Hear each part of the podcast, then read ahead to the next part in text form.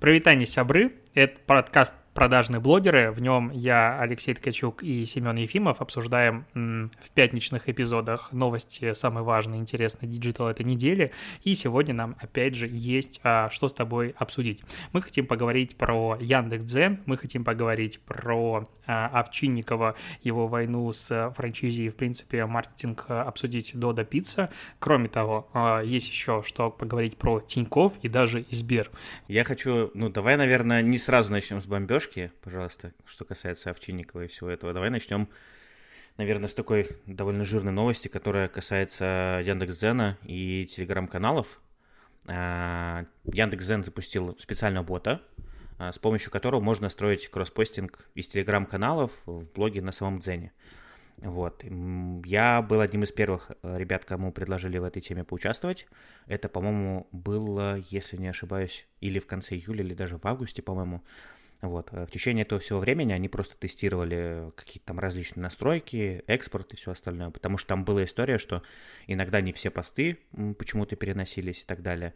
Вот. Но в целом я вот э, посмотрел э, свою статистику, она, правда, к сожалению, здесь отображается, вот, допустим, с 22 октября по 20 ноября, просто коротко зачитаю, 151 тысяча дочитываний просмотров, 6,5 миллионов показов, и 783 часа общее время просмотра. А, с одной стороны, цифры кажутся классными, с другой стороны, а, ради объективности скажу, что, э, во-первых, я все-таки попал в пул тех каналов, э, которые были одними из первых, при запуске этой фичи, так скажем, да, или инструмента. И очевидно, что их, скорее всего, все равно дополнительный дзен внутри себя как-то промил. То есть, соответственно, ну, статистика, которая сейчас есть, на нее нужно будет смотреть э, более реальным взглядом, так скажем, там, через месяц, через два, когда на площадку зайдет уже большее количество людей, которые настроят этот кросспостинг. Значит, что касается заработка. Uh, у меня в свое время был не канал, а я писал публикации в Дзене, я нанимал отдельного автора, ну, не как сказать автора, просто мы нанял человека, который занимался тем, что мы находили какие-то э, статьи в интернете на тему рекламы, digital, медиа и прочего, и он полностью их пересобирал, переписывал с нуля, ну, просто под свой стиль. Э, было любопытно потестить разные гипотезы, и действительно были посты, которые, точнее записи, которые набирали там, знаешь, по 150, по 200, по 300 тысяч э, просмотров, показов. Вот. Но, что самое интересное, за полгода на рекламе там я заработал примерно, по-моему, если не ошибаюсь, 3,5 или 4,5 тысячи рублей. Ну, есть, как, бы, как бы серьезно. Ну, цифра дохода, э, то есть э, при том, что Дзен всегда себя преподносил как площадка, где можно зарабатывать и прочее, Блин, ну она, мягко говоря, оставляет желать лучшего. То есть, условно, даже сообщество ВКонтакте зарабатывает намного больше. Там у, у паблика, допустим, там на, на 50, на 100 тысяч подписчиков, он может легко зарабатывать там от 5 до 10 тысяч в месяц. Ну, смотри, что я тут скажу. А с другой стороны, я могу немножечко позащищать цену. Мне всегда нравится защищ... делать вторую сторону.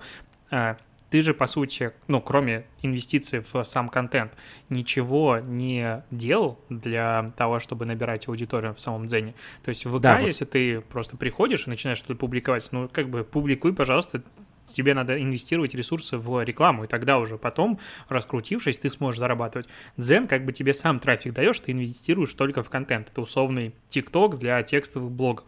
И говорить о том, что типа вот Дзен супер неправ в данном случае, но тоже не совсем корректно. У тебя ты делал контент, он тебя наградил трафиком. Подожди, ты забыл про алгоритм ВК Прометей? Дзен ну, Прометей как бы он тебе ничего не даст, если ты его ну, ну, не получишь понятно. хорошим контентом с нуля. Окей, но на самом деле ты просто начал сразу же защищать Zen, и я хотел продолжить и сказать, что вместе с этим э, были большие плюсы. Э, это была аудитория, которая пришла, то есть там как вообще зачитывается на Дзене эта вся история. Там есть подписчики, там есть просмотры, дочитывания, и это все ключевые метрики. При этом, при всем, а, там есть такая еще штука, как э, уникальность, то есть там есть некий рейтинг э, авторов самого Дзена, и когда ты, условно, там по итогам какой-то недели с помощью своих качественных публикаций попадаешь в этот рейтинг, тебе начисляются дополнительные бонусы. А, бонусы начисляются, на самом деле, в довольно хороших объемах. У меня вот сейчас, я смотрю, 225 тысяч накопленных бонусов. Я, по-моему, 4 или 5 раз попадал по итогам недели что-то в 20 или в 30 процентов авторов со всей площадки, которые выделялись там своим контентом. Ну, то есть контент, который они создавали, был интересен аудитории. И эти бонусы, что самое интересное, их нельзя конвертировать, так скажем, там, в какие-то, не знаю, баллы или рубли реальные, но эти бонусы можно потратить на продвижение в рекламном кабинете собственных постов. То есть, э, на самом деле, с точки зрения продвижения и поддержки авторов, это круто. Теперь, что касается, опять же, если мы вернемся к новости про экспорт э, постов из Телеграма, здесь история повторяется с, э, ну, с разницей в том, что тебе вообще здесь ничего делать не нужно. То есть, если в первом случае, как ты правильно сказал, что мне нужно было тратиться на человека, который занимался там, подготовкой контента, то здесь этот контент я создаю сам в Телеграме а сюда просто забираются э, те новости, которые, ну, выходят у меня в канале. И, значит, что интересно по доходу. Э, здесь получилось, я что попал еще в поддержку, ну, в программу поддержки авторов Дзена, э, и у меня получилось, если не ошибаюсь, опять же, вот с сентября, по-моему, месяца, в общем, где-то за два месяца у меня получился баланс сейчас 47 тысяч рублей. То есть это та сумма, которую я заработал на вот этих постах, которые выходили у меня уже в канале. При этом, при всем, у меня еще аудитория с нуля выросла до 82 тысяч, и сейчас у меня 7 тысяч там 328 подписчиков. То есть это вот как раз-таки то, о чем ты и говорил чуть ранее, что при абсолютно нулевых вложениях у тебя растет аудитория, у тебя растет э, ну, а, твой аккаунт, количество подписчиков, и при этом, при всем, ты еще как-то зарабатываешь на рекламе. Другое дело, что, конечно, я уверен, что когда закончится условно эта программа, ну, точнее, когда я из нее выпаду, так скажем, и когда, допустим, придет большее количество авторов, вероятно, скорее всего, цифры все это очень сильно просядут. Но вот на первых порах я пока что вижу такие цифры, они меня действительно радуют. Слушай, у меня есть вопросы. Я как раз сижу сейчас, добавляю себе, э, пока ты вот рассказывал, администраторы этого бота, вот Telegram, а, точнее, вот Яндекса, и зашел к тебе в канал и посмотрел, что, ну, примерно половина постов вне контекста, особенно для аудитории Дзена, они там не нужны. То есть настройки что-то публиковать, а что-то не публиковать у Яндекс.Дзена фактически нет, как я понял, у бота Яндекс.Дзена. Он публикует, забирает все. Да, да, да, я тебе про это и сказал, что он забирает абсолютно все публикации. То есть он даже реп, э, репосты из других твоих каналов может забрать, рекламу, которая у тебя выходит, он все это забирает. Ну, и такое, мы про это с ребятами, то, ну, мы про это тоже с ребятами говорили, и они просили какую-то дать обратную связь, и я как раз проговаривал это и объяснял, что, ребят, э, очень критично важно все-таки вот эти штуки все доработать, потому что, ну, очень странно, когда у тебя выходит какой-то репост сюда, и люди просто вне контекста такие, что? Ну, то есть, как это вообще так? Ну, то есть, представляешь, как это выглядит в ленте у человека, который вообще на, там, РМ, например, не подписан, и внезапно видит, э, там, его пост с репостом фудтеха, и он такой, что это вообще такое? Это действительно выглядит странно. Но я думаю, что это все со временем доработают и поправят, поэтому здесь никаких проблем я не вижу. А, я, кстати, тоже какое-то время экспериментировал с Дзеном. Ну, не какое-то, у меня 254 опубликованных а, видео поста, точнее, видео подкаста там.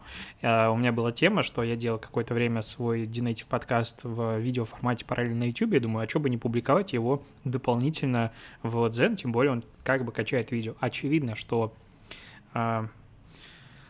ну, мягко говоря, подкасты — это сложная тема для продвижения, особенно в холодную аудиторию, и их люди не смотрят как бы хорошо, но у меня были, допустим, и победы, что 5224 досмотра, просмотра, точнее, а, набрал эпизод, в котором я обсуждал Моргенштерн, Альфа-банк и все остальное, и он, ну, короче, некоторые эпизоды подкастов, они выстреливали. Большая часть набирала чуть-чуть, но, допустим, Рибок как-то собрал у меня 88 тысяч просмотров именно, ну, как бы видео э, версия и 253 тысячи показов. То есть, ну, в целом трафик там был, трафик там есть. И это логично, это классный шаг того, что Дзен как бы засовывает, э, по сути, авторский, классный, уникальный, достаточно высокого качества контент из телеги, но есть тут моментики. Во-первых, э, вроде как Дзен всегда топил за уникальный контент, а, за то, чтобы ты вот сюда именно отдельно писал контент, а не кросспостил его отсюда. Только там для блогов, каких-то медиа была возможность транслировать свой контент по RSS-фиду и как бы публиковать сюда же те статьи. Кстати, тоже так какое-то время назад делал со своим под... Э, блогом Dinative. Но а, параллельно же есть а, вторая классная новость, которая, мне кажется, дополняет первую, о том, что СМИ жалуются на Дзен, что трафик из Дзена на сайты СМИ начал очень сильно снижаться в этом году, и у некоторых он упал там в два с половиной раза, у кого-то в три, в четыре раза, и это падение большое, и многие медиа говорят о том, что большие профильные медиа, допустим, коммерсант, говорят о том, что мы не видим смысла запариваться с Дзеном, инвестировать туда ресурсы в том, чтобы создавать какой-то отдельный уникальный контент под Дзен, потому что, во-первых, оттуда очень плохо люди переходят по факту а, на сами медиа, да, ну, за месяц может быть, допустим, миллион переходов, что для крупных СМИ не так много. А во-вторых, а, сейчас как бы Дзен говорит, чуваки, а давайте вы будете делать тогда вот отдельный коротенький видео специально под Дзен, а медиа им говорят, а вы как бы, ну, любите суп уха? А, и многовато берете на себя в данном случае, а, потому что делать видеоконтент — это дорого. Ну, как бы в любом случае пересобирать видеоконтент дорого. Делать э, видеоконтент под Zen, а зачем? Это не даст тебе трафик на свой сайт. Монетизация копеечная, то есть ты инвестируешь большое количество ресурсов. Ради чего? Ради того, чтобы у вас здесь была какая-то развлекаловка. Какая нам польза от этого, если нам уже зажимаете охваты? То есть вы изначально приходили к нам, говорили, что ребята, давайте будете транслировать нам свой контент, мы будем делиться с вами трафиком. Я помню времена, когда оттуда, ну, прям медиа поднимали хорошо трафик. Сейчас заинтересованность в этом пропала и ушли в блогеров. И получается создавать видео отдел, который будет инвестировать ресурсы в том, чтобы адаптировать контент под Zen, но это опять же временное решение, то есть это не дружба двух платформ равноценных, это а, одна платформа получает выгоду и отдает какие-то, ну, как бы, дополнительные плюшки второму партнеру временно, а потом ты понимаешь, что тебя все равно кинут. То же самое было с Фейсбуком, который делал какое-то время назад, просил делать упор на видеоконтент и просто завышал цифры. И вот сейчас как бы Дзен, э, ну, отворачивается, как пишет коммерсант, от СМИ и тоже перестает делиться трафиком. И это, знаешь, такая классическая ситуация, когда «а давайте вы к нам придете, мы дадим вам трафик, а потом все заберем». А ваша ну, аудитория останется уже у нас. Слушай, так же было и ВКонтакте.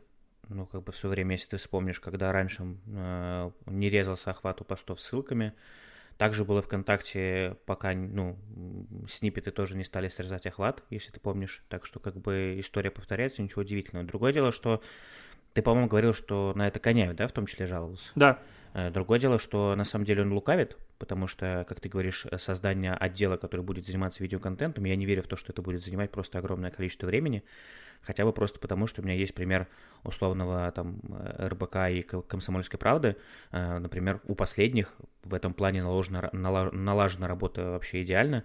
Вот Илья Лачканов, если ты помнишь такого, он же консультировал их все время и помогал создавать как раз так скажем, мини-редакцию, которая занимается только видео, и за счет видео они росли просто невероятными темпами в том же Фейсбуке, в Watch.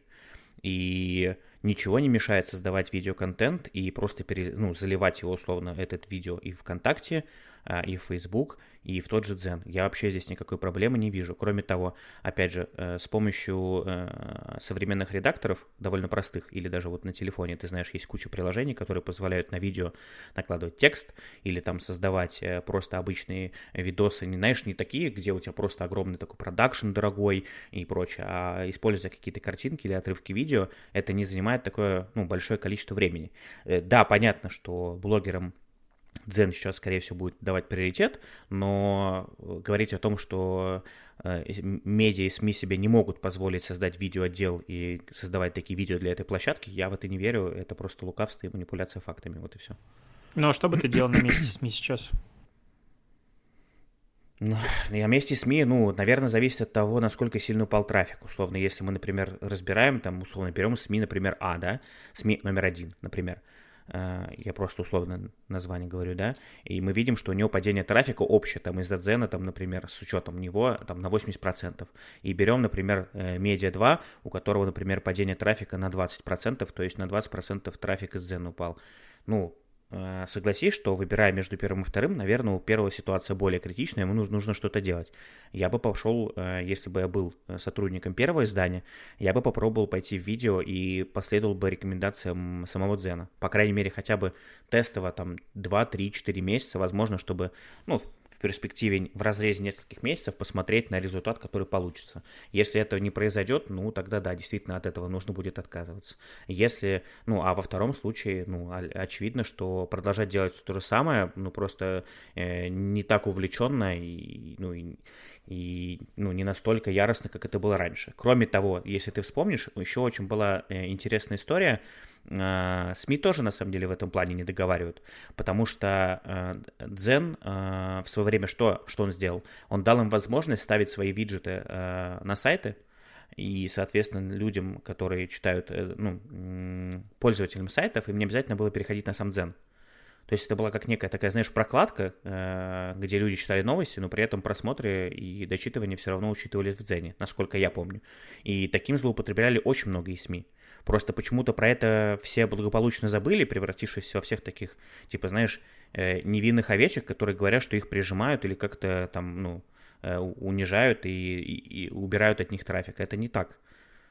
Вот, ну, поэтому... Тут, как бы у них есть второй аргумент, как бы, в свою защиту, о том, что вот э, коммерсант пишет по статистике Дзена, самыми популярными материалами за последние 30 дней на 17 ноября было и тут как бы заголовки. Муж сказал, что задержится на работе, но я неожиданно столкнулась с ним, когда приехала на вызов к беременной.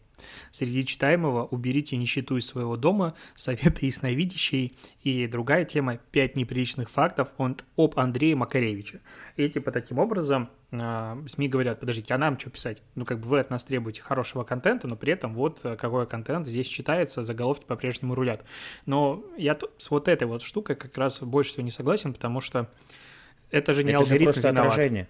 Это да. отражение того, чем интересуются пользователи. Коммерсант тут вообще ничего не сделает. Ну, типа, если человеку интересно читать про какую-то желтуху или, ну, про какую-то там звездную э, жизнь звезд и прочее, да блин, ну никакой коммерсант с его деловыми новостями эту повестку не перебьет. И давай будем честны, все-таки аудитория, которая читает условно коммерсант или РБК, например, она не будет сидеть в Дзене, ну, на данный момент. Там все-таки контингент все равно он пока что немножко другой.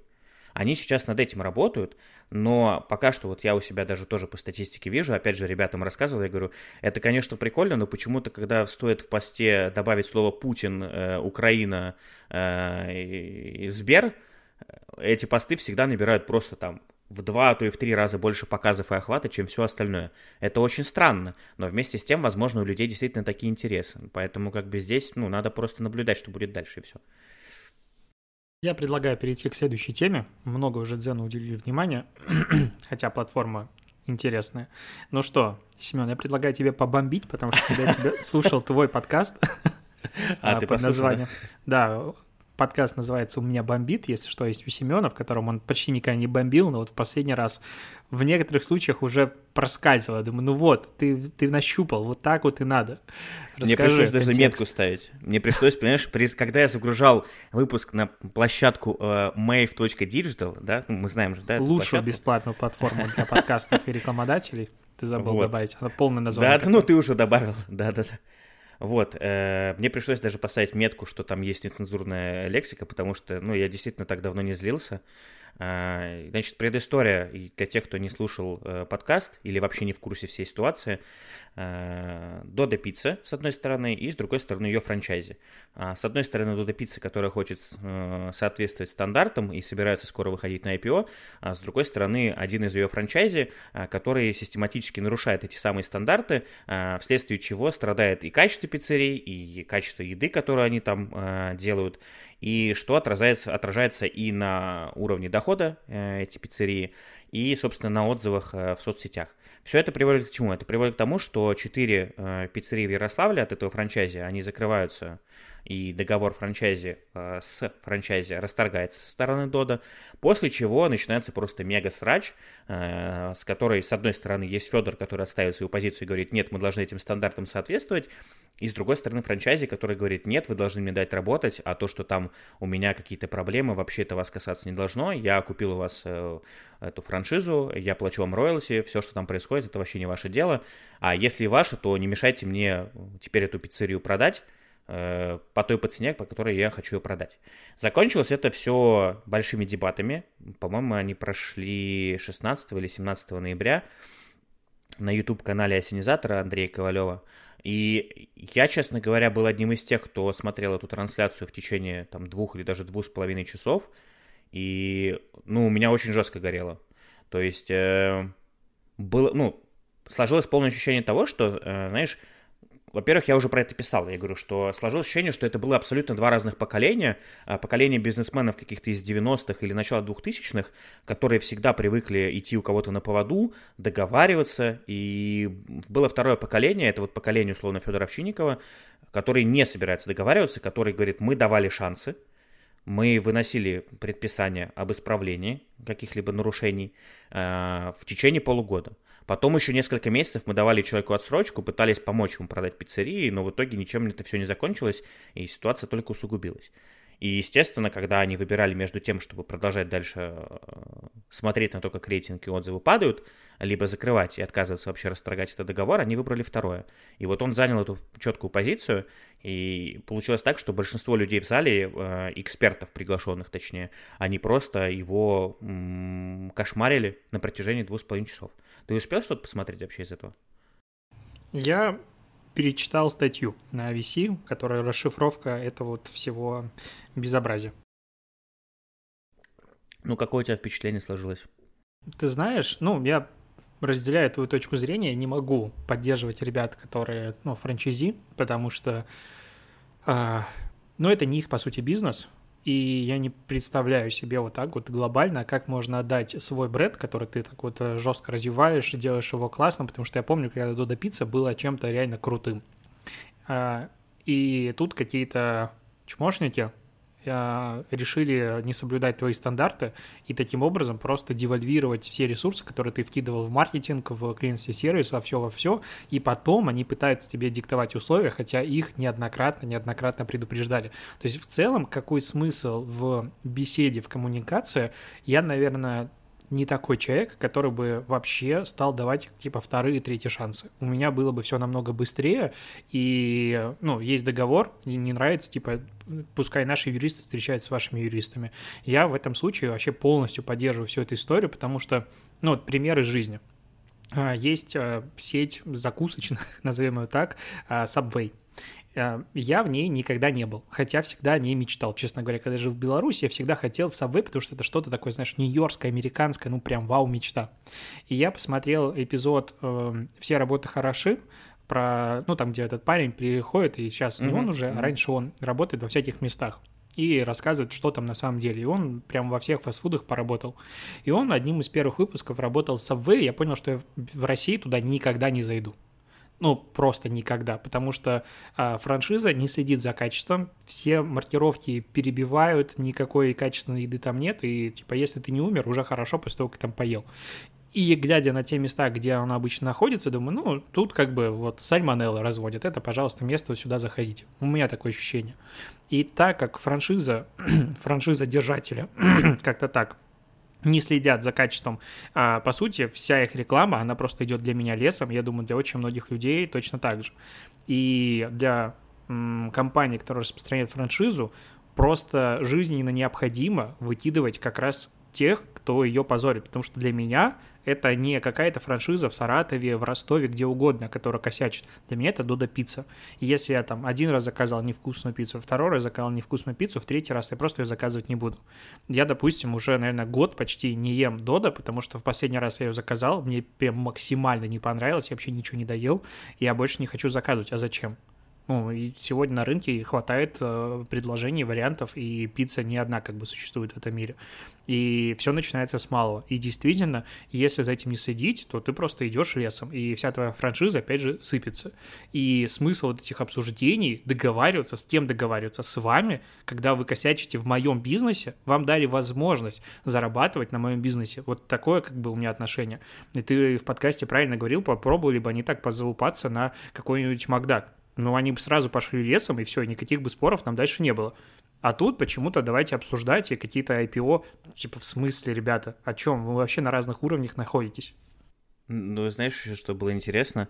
Вот да, они про Макдональдс э, параллель привели. Э, я так смеялся, когда Федор начал говорить, так а почему вы лично с этим франчайзи не встретились? Он говорит, послушайте, у меня более 600, ну, более 600 пиццерий, и, по-моему, он сказал 100 или 150 франчайзи. Говорит, я что, по-вашему, должен с каждым встречаться? Ну, типа, ведь руководство Макдональдса же не встречается с, там, не знаю, с Макдональдсом из Кингисеппа, например, да, там, и с заведением, с представителем его. Ну, это как минимум странно. Во-вторых, мне, честно говоря, еще два момента, которые очень сильно удивили, я уже про них говорил. А, во-первых, там был такой вот я забыл, как его зовут, сейчас постараюсь найти, а, журналист, типа экс-журналист э, с РБК, которого звали Игорь Виттель. И это был максимально странный персонаж, потому что когда я смотрел все его, э, весь его э, монолог, так скажем, создалось полное ощущение того, что человеку мало того, что наплевать, так он еще пришел изначально, знаешь, с позиции того, что Федор уже не прав. То есть, вот просто вдумайся, да, вот там была, была одна из фраз, которую он начал говорить. «А, Мне кажется, Федор пришел поговорить сам с собой. Может быть, передадим ему микрофон? Я не готов часа два здесь сидеть. Уже невозможно скучно стало.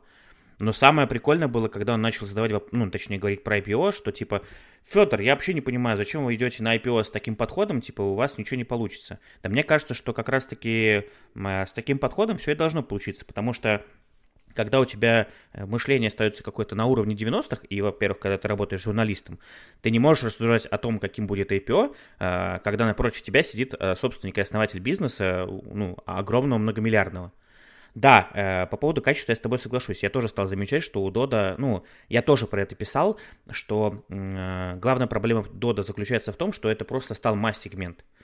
То есть э, начиналось все с того, что это уютненько, а, что это типа очень круто, что это такая, знаешь, такая местечковая пиццерия для своих, а, ну то есть и вкус его был необычным и прочее. Есть, блин, э, через это проходит абсолютно любой бизнес. Как только ты выходишь в масс-сегмент, как только ты выходишь э, на, на федеральный уровень, когда ты начинаешь открывать много точек там или много магазинов, у тебя всегда стандартно происходит эта история, когда, ну естественно, чем больше клиентов, тем больше возможность того, что кому-то что-то начнет не нравиться, кто-то начнет разочаровываться и прочее.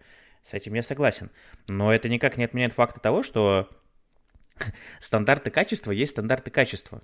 И когда, э, ну, когда человеку говорят, что э, нет, давай-ка, Федор, ты извинишься, и по-хорошему тебе будет здесь договориться, блин, как минимум это просто странно. Тем более, кстати, знаешь, я вспомнил еще момент, я, по-моему, про это даже не говорил, или говорил, не суть, а, что у этого же франчайзи проблемы были схожие еще в 2019 году. То есть ты прикинь, еще два года назад, по-моему, на этом же VC или в каком-то из телеграм-каналов э, всплыл факт того, что э, пиццерии в Ярославле уже были под проверкой, потому что там в ходе проверки обнаружили, что закупка сырья идет в обход поставщиков Дода. Поставщиков Дода. Ну, то есть, ты представляешь, это, это же уже, по сути, ну, может являться причиной для расторжения договора франчайзи, потому что, ну, они же работают все только по цепочке поставщиков проверенных, своих, а здесь человек просто от этого отклонился, чтобы сэкономить. Вот. А, единственное, что мне действительно не понравилось э, из всего вот этого, создалось полное ощущение того, что Федор Овчинников, к сожалению, вообще не может э, слушать людей. То есть э, ты читал выжимку, да, на VC, поэтому ты, ну, тебе со стороны это, наверное, сейчас не совсем понятно будет, но в момент, когда шел какой-то диалог, или когда его что-то спрашивали, а, было видно, как он прям, знаешь, вот он как нервничает, что он постоянно перебивал людей, он не давал им договорить. И это было вообще не похоже на поведение, ну, собственника бизнеса, это было больше похоже на то, что, знаешь, как будто школьника какого-то поддели или студента задели за, за живое, и он такой, нет, вот я вам сейчас всем покажу. То есть ощущение, что да, над этим элементом Федору действительно стоит поработать, но что касается IPO, думаю, никаким с этим, никаких с этим проблем не будет, и все будет хорошо. Последнее, что здесь, наверное, замечу, а, если ты читал выжимку хотя бы до середины, там еще было приведено в пример издание «Росбанкрот». А, это, кстати, очень важная штука, а, потому что это издание позволило себе публиковать фейковые непроверенные новости. И, и Федор, и Магомед Костоев, это его сотрудник, так скажем, да, который развивает э, донор 42, э, он как раз-таки проговорил, что э, очень важно для современных медиа репутация. Для репутации для многих это все. И когда медиа один раз позволяет себе э, публиковать лживую или непроверенную информацию, это медиа фактически сразу, ну, какое-либо уважение, репутацию теряет. Вот, э, согласен ли ты с этим фактом или нет? Потому что там действительно приводились такие странные фразы. Ну, то есть ты читаешь, просто понимаешь, что ну, это реально заказуха. То есть так ты писать знаешь, никогда не будут. Тут история скорее про то, что репутация важна адекватным людям. Ну, вот как бы массово. Я, допустим, считаю, что репутация важна не только медиа, но и экспертам, блогерам, да вообще, в принципе, всем. Ну, то есть на этом все основывается. И, ну, как бы современный мир он с успехом доказывает, что можно быть э, с ужасной репутацией инфо-цыгана, инфо кого угодно, можно разводить людей на ставки, можно делать что угодно, и прекрасно себе существовать, и тебе по-прежнему будут находиться люди, которые будут доверять, заносить какие-то деньги, покупать у тебя рекламу и все остальное. Как будто бы трафик э, и охваты намного важнее. И, и как бы, с одной стороны, я полностью придерживаюсь мнения о том, что самое важное, что есть у человека, который пишет, у медиа, который пишет, это его репутация. Она очень долго набирается и очень быстро теряется. Но при этом, ну, я, допустим, никогда не слышал про медиа Русбалт и вряд ли услышу о нем когда-нибудь еще. То есть, есть они, нет, похерили они свою репутацию, нет. Ну, как бы, ну, окей, чуваки, поздравляю вас. Ну, в общем, мораль всей басни такова, что э, просто есть два разных поколения. Одни мыслят по-старому, а другие мыслят по-новому. И на самом деле очень отрадно, что и в комментариях на VC, и в комментариях у Федора в целом, и даже на Ютубе э, очень много людей, которые поддержали эту точку зрения и сказали, что очень правильно, что вы идете до конца, что вы не сдаетесь и, ну, вы отставите свою точку зрения, и вот эти стандарты, это очень важно. Вот, поэтому здесь, наверное, все. Я предлагаю потихонечку переходить э, к следующей теме. Ну, у нас Тиньков впереди. Да, давай поговорим про Тиньков, тем более у них есть несколько спецпроектов. Меня вообще, кстати, порадовало, что они последние, наверное, пару месяцев, у них очень много стало спецпроектов, какие-то конкурсы, розыгрыши э, и прочего, и такого раньше вообще никогда не было.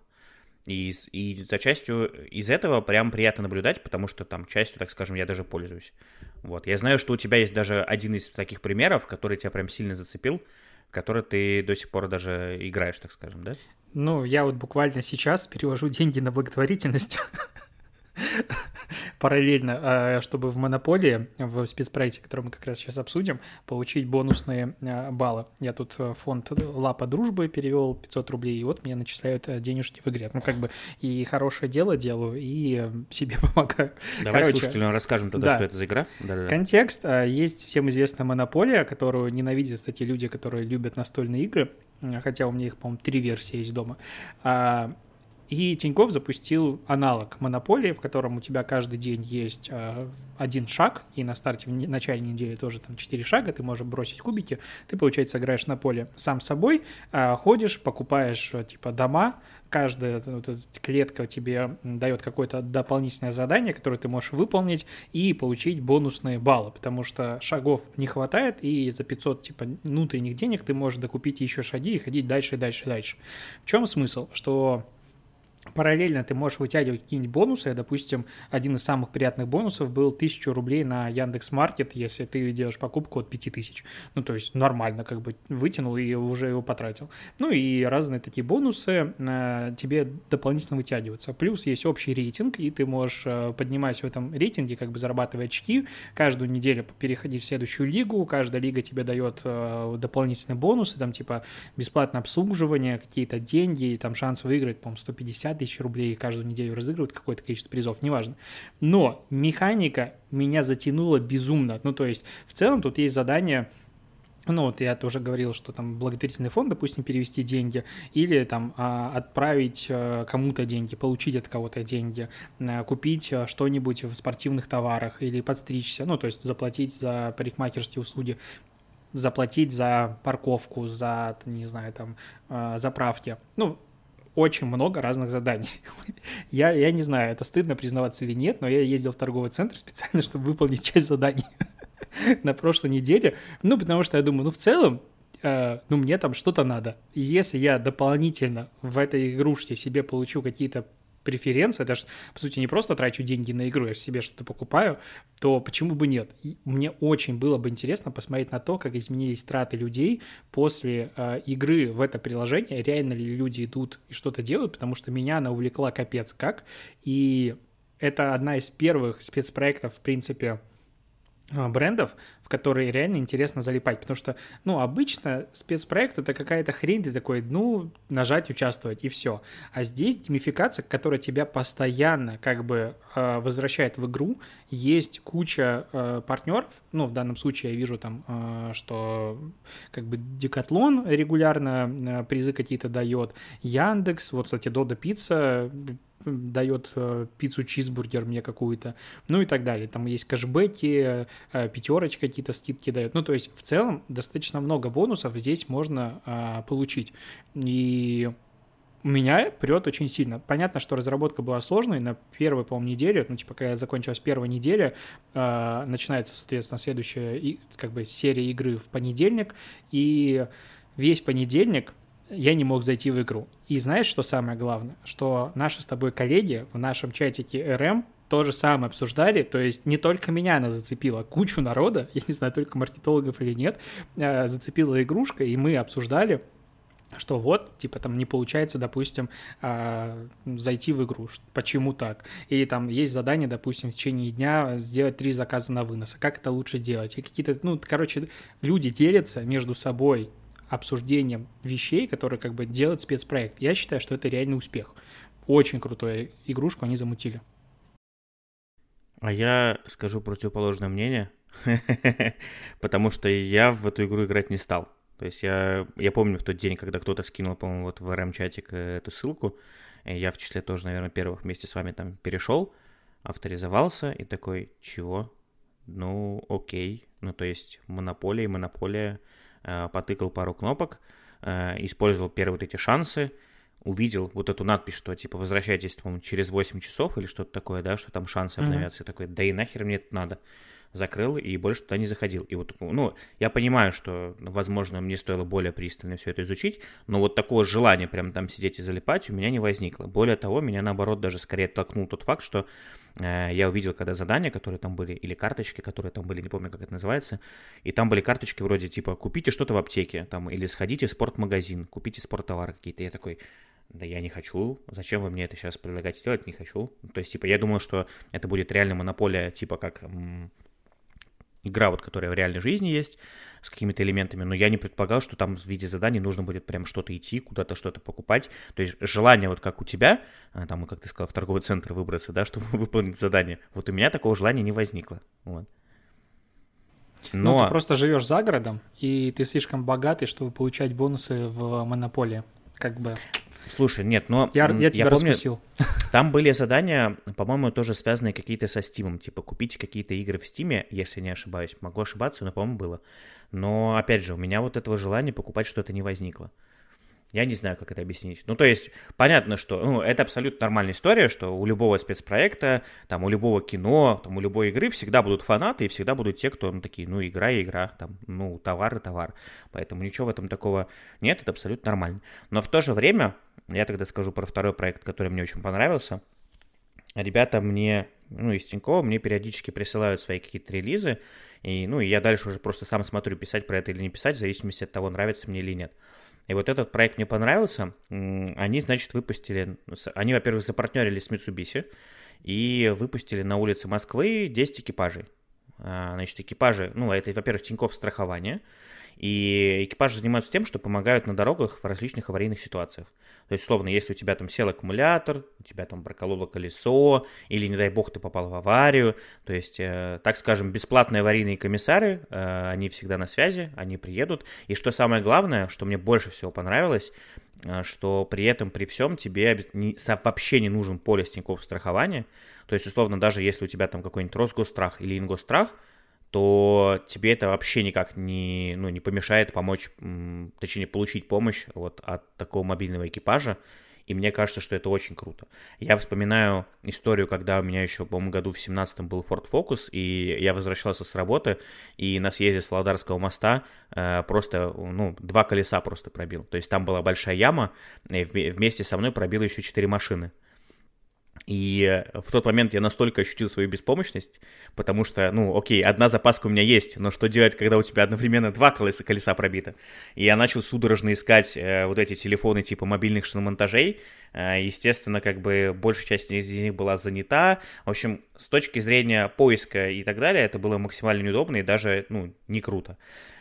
Здесь история немножко другая, но, тем не менее, а, и пусть даже несмотря на то, что экипажей не очень много для огромной многомиллионной Москвы, мне кажется, что с точки зрения вот именно лояльности, а, этот проект прям очень крутой и автовладельцам должен понравиться. Кроме того, они еще оформили ее так достаточно ярко, обвешали сзади QR-кодами, Вот, поэтому мне кажется, что будет довольно много людей, которые воспользуются их помощью. Главное, чтобы те, кто в таких машинах внутри работают, не филонили и, знаешь, не работали спустя рукава, так скажем. Ну, условно, ты понял, да, что у меня там машину mm-hmm. начали рабочий день, встали где-нибудь в углу или во дворе такие, ну все, мы выехали на дороге помогать людям. Ну, чтобы такого не было. Ну, как бы прекрасно, что у них есть такие штуки. Меня этот проект как раз-таки не сильно трогает, потому что он в Москве. Ну, они я... же написали, что они постепенно будут выкатывать, то есть у них ну, это знаешь, это, история. Когда я, я так к этому отношусь, когда вот выкатят, тогда обсудим, потому что я человек, у которого запасок вообще нет. И у меня была ситуация, когда я лишился одного колеса в 50 километрах от Краснодара, и только в одном месте я мог купить свою покрышку. И она типа просто повезло, что работало, потому что все остальное было под заказ от недели. Поэтому я эту штуку очень хорошо понимаю, ценю, но до нее надо, как говорится, дожить. Ты знаешь, я пока параллельно мы там что-то, какой-то выпуск про Тинькофф буквально, чуваки, я не понимаю, когда вы занесете нам за рекламу, но они запустили проект на VC еще. Вот этот прикольный спецпроект, 50 вещей, которые нужно успеть попробовать за жизнь. Я не понимаю смысла его, вот честно. Ну, то есть, э, вот если в монополии я понимаю смысл э, банку от этого проекта, я понимаю проект, который ты описал про а, автомобильную помощь, то вот этой штуки я не сильно понял. То есть здесь есть 50 э, а, вещей, которые, ну, как бы ты мог сделать за жизнь, типа выиграть в суде, научиться кататься на доске и так далее. И ты тыкаешь было, не было, а тебе внизу показывают, сколько вещей, там, сколько приключений у тебя было, у меня, допустим, 26 из 50, а тебе предлагают какую-то дополнительную штуку сделать, допустим, три вида национального массажа. И идея номер 51 – экономить 590 рублей каждый год, подключить э, Тинькофф Платинум карту, и я такой, нахрена? Ну, то есть, вот Но я здесь там внизу написано, не что понял.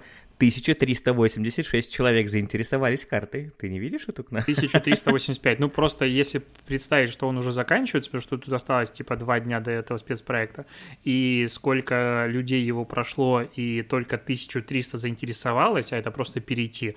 Но вот здесь как раз как бы сама идея, что статистику показывать, я очень люблю смотреть как раз-таки на статистику, что там вот мне нравится позволить себе Лего, которое хочется, попробовало 17% людей, которые ответило. Здесь бы еще демографию показывать, знаешь, и тогда это шикарная маркетинговая штука, которая может показывать, что люди делают, что люди не делают. Ну, потому что данных тут на самом деле много, и, и есть они интересные. Но... Было...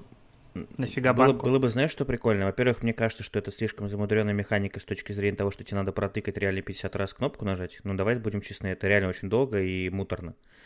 Но было бы прикольно, если при нажатии, например, на кнопку было, как раз то, что ты и сказал, а, не просто пишется там, тоже попробовали 49% пользователей, а действительно какая-нибудь, ну, графика показывалась, или в виде графиков, или в виде инфографики какой-то. Это было бы прикольно. Вот. Ну, а и насколько я помню, был еще один проект, который, давай уж тогда последний, завершающий, к следующей теме последний перейдем. Uh, у них еще был проект, uh, по-моему, что-то отказаться от покупок на Черную пятницу. Да-да-да. Помнишь? Я просто, мимо меня это как-то все прошло, может быть, ты помнишь подробности какие-то?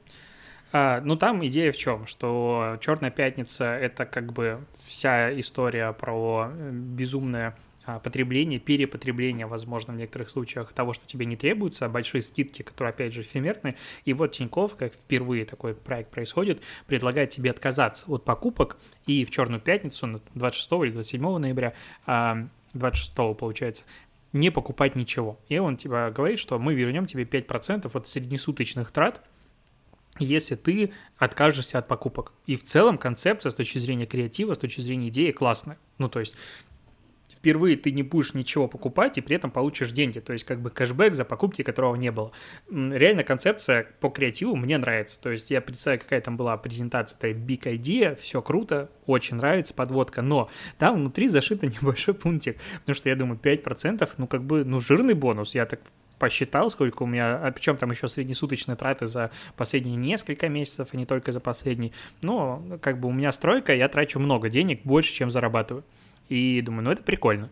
Но в правилах акции написано не больше 100 рублей. Я думаю, ну как бы... Я понимаю, опять же, что каждому 5% дать это дофига денег, но вот э, не больше 100 рублей звучит как-то как обман. Ну, потому что если 100 рублей э, это как бы ты можешь получить, то сколько денег надо тратить, чтобы 5% это было меньше, чем 100 рублей. 100 рублей. То есть 2000 в месяц, это, среди, ну, это траты у кого-то такие должны быть. Ну, может, по статистике там большое количество клиентов есть, но звучит как какой-то разводняк. То есть концепция прикольная, идея крутая, но ну, сделали бы тогда розыгрыш, там только тысяча клиентов, допустим, получат такой бонус, и чтобы в нем принять участие, ты вот должен такое делать. Но здесь это звучит как какой-то наедалово, то есть заголовок один, а по факту другие условия, меня это бесит. Давай на фразе «меня это бесит» перейдем к последней новости. А, а теперь обсудим еще Сбер. Давай. А, Тут давай ну... ты расскажешь, потому что я вот только сейчас все это просматриваю. Я могу так сказать, быстренько, да? У меня ощущение, что ну, воды просто какой-то налили и, и все. Как и наш подкаст. Я считаю, водой надо заканчивать наш подкаст. А, ну, мы в каждом почему-то подкасте, э, вот именно в формате новостей, обсуждаем рекламу в Телеграм, а именно официальная реклама в Телеграм. Ну, как-то это реально тема, которая очень сильно интересует. Не часто появляются новые системы а-ля программатик массово. И все ждут, все ждали, все еще, все еще ждут, на мой взгляд, кейсы первые по тому, насколько эта реклама работает или не работает. И очевидно, опять же, что рисковать большими бюджетами, там 200 тысяч евро ты должен потратить сейчас, чтобы потестировать эту рекламу, новую платформу, могут там банки и крупная экосистема. Ну и очевидно, что первыми туда зашли как раз-таки Сбер, Яндекс и прочие ребята. И вот Сбер выпустил статью, кейс э, на, на составе, которая рассказывает как раз-таки э, о том, э, какая, ну, про свой опыт запуска рекламы. Я думаю, вау, прикольно, Сбер решил поделиться, интересно, да, и пойду почитаю. Тем более, ну, как бы маркетинг у них по плану должен быть на высоком уровне. И опять же, я понимаю все ограничения, которые накладывает работа в крупных корпорациях, особенно новые форматы, что ты можешь рассказывать, что ты не можешь рассказывать. Но в статье под названием как бы запуск рекламы в Telegram Ads кейс Сбера нет абсолютно ни хрена. Ну, то есть вообще, они говорят, Почему есть, есть как бы... Есть большое ограничение, да, на бюджет. Минусы вот э, высокий Нет, порог входа, мало возможностей. Так как, а что ты Подожди, хоть одну цифру видишь? Тут, ну, тут есть очень важный пункт. Написано, Давай. рекламное объявление должно быть не больше 160 символов. Блин, я это пропустил. Знаешь, я читаю вот по букве F и просто пропустил самое важное. Потому что тут еще надо указывать желаемую стоимость показа за тысячу, э, ну, за желаемую стоимость за тысячу показов, оказывается. Вот, и что Сбер запустил э, сначала посты про зеленый день, а потом посты о рекламе телеграм-канала. И оказывается, что из-за того, что нельзя вести прямой трафик из объявления на сайт, невозможно отследить аналитику. Вот это большой большой минус. Опять же, я не хочу ставить пометку, что здесь есть э, нецензурная брань для этого эпизода, но мне очень хочется именно так выражаться. Потому что, ну это что за жопа? Ну, типа, ты пишешь кейс на составе. Опять же, пишет руководитель направления SMM Сбера, Вадим Зажидин. Я лично не знаком, я не, не понимаю его компетенции. Но, скорее всего, человек, который отвечает за а, направление SMM Сбера, он адекватен. И он все прекрасно понимает. Зачем выпускать такую говенную статью, в которой вообще не хотя бы CPM сказали, ну, типа, сейчас он такой, на 2, допустим, там, евро откручивается без проблем, или какие-нибудь проблемы с настройкой, и что-нибудь хотя бы описали.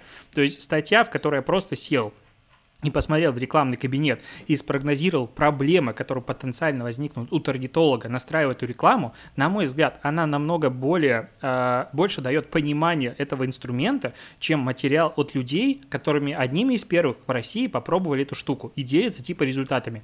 Ноль результатов, ноль инфы, базовая статистика о том, что типа, ой, тут оказывается 160 символов можно указать, ой, оказывается вести трафик можно в Telegram или в бота. И я вот это читаю, ну вот на месте состава, я бы сказал, это что за говно? Ну, то есть, вот мне так обидно постоянно читать на составе такие пустые материалы. Я не понимаю, платят им за них или что. Ну, то есть, это девальвирует экспертность медиа. Это вот мы до этого говорили с тобой про то, что медиа очень важна репутация, но вот репутация медиа про маркетинг, она должна поддерживаться классными материалами. Здесь, блин, каждая вторая, две из трех статей, которые типа должны быть экспертными, ты читаешь, думаешь, зачем я потратил время на пролистывание этого вот просто материала? Я не представляю ни одного человека в этом, ну он должен в коме быть маркетолог, последнюю вечность, чтобы он, о, а вот оказывается в Телеграме можно рекламу запускать только в ботов и другие каналы. М-м, я не знал, спасибо, полезный материал. На что я рассчитывают? Все это, э, все это время, пока ты бомбишь, кстати, странно, что ты еще не пришел в подкаст, у меня бомбит. Это не знаешь.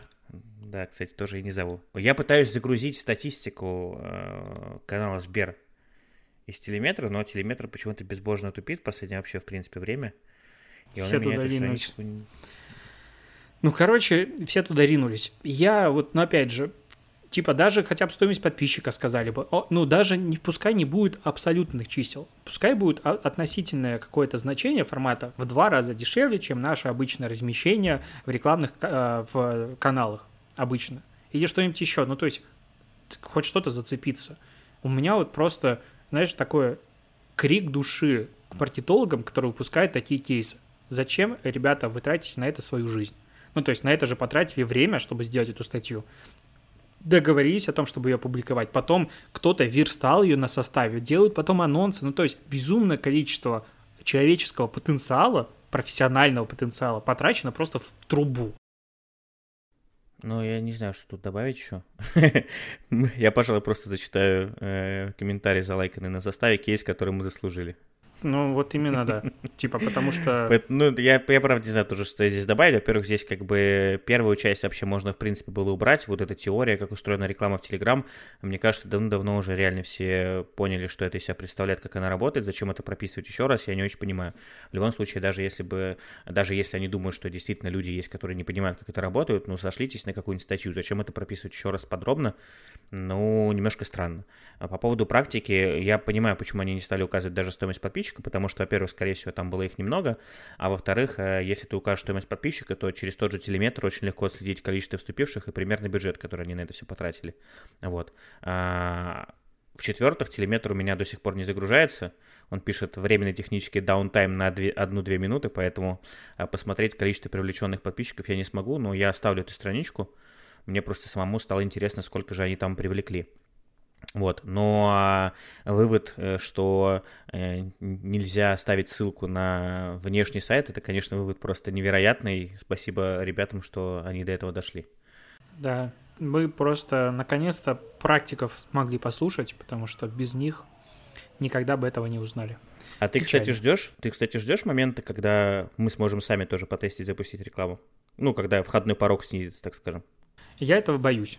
Ну, потому что если сейчас какое-то, ну, вот эти вот странные чуваки со своей сеткой мутных каналов есть, а все остальное бренды, ну, и там реклама какая-то фигурирует, то как только админы телеграм-каналов обычные смогут получить туда доступ, э, ну, значит, реклама будет всегда в канале, будет все висеть вот в подвале, и будет куча рекламы типа экспертных э, каналов про маркетинг, которые будут перебивать ставку друг у друга и все остальное, и меня это пока бесит. Ну, то ну, есть Смотри. я бы этого не хотел. Там есть сейчас минимальный порог. Изначально озвучили миллион, потом через Real Web уже озвучили 250 тысяч. Э, уже говорят про то, что через пару месяцев это будет входной порог снизен, снижен до 50-100 тысяч э, евро, если не ошибаюсь. Вот э, для тебя какая бы сумма вообще казалась бы приемлемой, которую ты бы готов был вкинуть просто на тестирование гипотез, так скажем, чтобы понять вообще, работает ли эта реклама эффективно, ли она вообще или нет? Э, с тем учетом, что я ни разу не покупал рекламу на свой телеграм-канал, и бюджет на его продвижение составил 0 рублей. Но вот, в принципе, это комфортная сумма для меня, для теста для старта.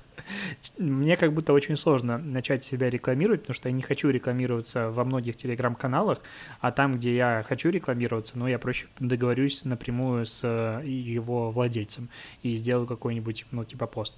Но, наверное, сумма там в 30-50 тысяч рублей какая-то, чтобы потестить, попробовать, ну да, потому что у меня есть проект Mave, который я буду сейчас развивать с точки зрения контент-маркетинга, и я бы туда попробовал потестить. Ну, наверное, вот какие-то подобные лимиты. А, а я, наверное, как раз-таки немножко другую точку зрения выскажу, потому что я всегда, как это сказать, реинвестировал, э, часть, часть дохода всегда реинвестировал в привлечение как раз и закуп рекламы. Но опять же, я покупал тоже не во всех каналах, я очень ну, тщательно выбирал те каналы, в которых я готов бы был эту рекламу покупать. А, вот. И я примерно понимаю, сколько стоит подписчик, там, условно, из Таргета, и из прямых посевов, из Сторис, и там с Ютуба. Но я не знаю совершенно, сколько он может стоить здесь. Вообще, чтобы ты понимал, сейчас э, в тематике маркетинга, как думаешь, сколько подписчик стоит в среднем? Я просто цифру тоже узнал. Э, могу 50 рублей. Сказать. От 50 рублей, да, начинает стоить подписчика в среднем. Поэтому, как бы, борьба, так скажем, за подписчика здесь, ну, такая нехилая. Я думаю, что, э, наверное, чтобы это понять... Как... Я что-то не готов столько инвестировать э, денег, я подумал. Нет, Telegram прекрасная платформа, но я вот посмотрел, что без инвестиций с 1 ноября, у меня 1 ноября было 67 130 человек в канале, а сейчас 68 213 тысяч. То есть, ну, типа, плюс тысяча за месяц, за полмесяца на условной органике, это именно абсолютно рост без учета отписок, потому что отписок тут типа в районе 100 человек в день. Ну, мне кажется, если мы говорим про какое-то долгосрочное развитие в Телеграме, то самое важное — это выстраивание системы, которая позволяет тебе хотя бы не падать в количестве аудитории, потому что только на входящем трафике, но это очень сложно его купить, как мне кажется. Ну, у нас же вот есть примеры каналов, которые да, живут пример, только... Да, да, которые, которые на закупах очень... и постоянно снижаются не очень хочу упоминать эти каналы, вот, но тем не менее, да, они постоянно живут на закупах, они там чуть ли не 80% того, что зарабатывают, сразу же реинвестируют в закуп. И это, знаешь, такая, я называю это бесконечная гонка. Ну, то есть... Э, очень напоминает чтобы... тему с дивами в инсте, когда ты как бы тратишь, допустим, 100, 200, 300, 500 тысяч рублей на див, тебе приходит аудитория, ты ее сразу же в этот момент монетизируешь по максимуму рекламой, чтобы купить эту аудиторию, и чтобы Потом заработать себе на следующий... Она сразу уходит, это вообще мусорная аудитория а, с точки зрения какой-то долгосрочной перспективы взаимодействия. И вот и постоянно гонка, а так как аудитория отсутствует лояльность к тебе, в принципе, она не понимает, кто ты, что ты, ничего не читает, то ее монетизировать можно только какой-нибудь дико хайповыми штуками и так далее, а рекламодатель зачастую не отбивает свои вложения. И вот с каналами, которые являются на закупе, я бы, вот как автор, может быть, я не понимаю рынок Телеграма, но я бы не хотел покупать рекламу там, э, в канале, который на активном росте. Ну, то есть эта аудитория свежая, новая, она пришла в канал, и, ну, как бы она еще не знакома с автором, то есть его мнение, по сути, а, ценность этого мнения отсутствует. Так э, в этом-то и прикол. То есть, как бы парадокс заключается в том, что, э, получается, э, вливания все постоянно нужны для того, чтобы у тебя просто не было гигантского тока, просто гигантского.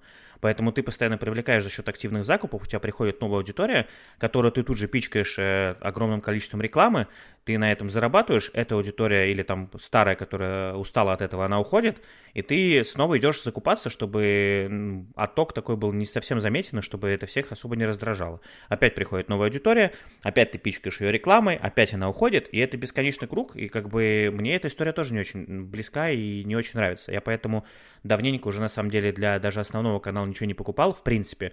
Я, ну, я вот сейчас, если бы была возможность потестировать официальную рекламу, ну, ну, ну, 200-300 тысяч я бы готов был вложить просто, чтобы посмотреть, потому что мне кажется, что при таких суммах эффект, наверное, будет какой-то уже более-менее.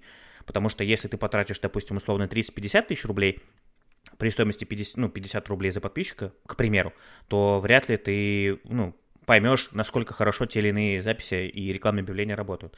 На, больше, на больших объемах тебе это будет все-таки проще понять и сделать выводы, имеет ли смысл дальше продолжать туда инвестировать или нет. Ну ладно, это мы совсем уже куда-то не туда ушли. Я думаю, что на этом нужно заканчивать. Если и нашим слушателям финальную будет рубрику интересно... сказать. Какую финальную рубрику?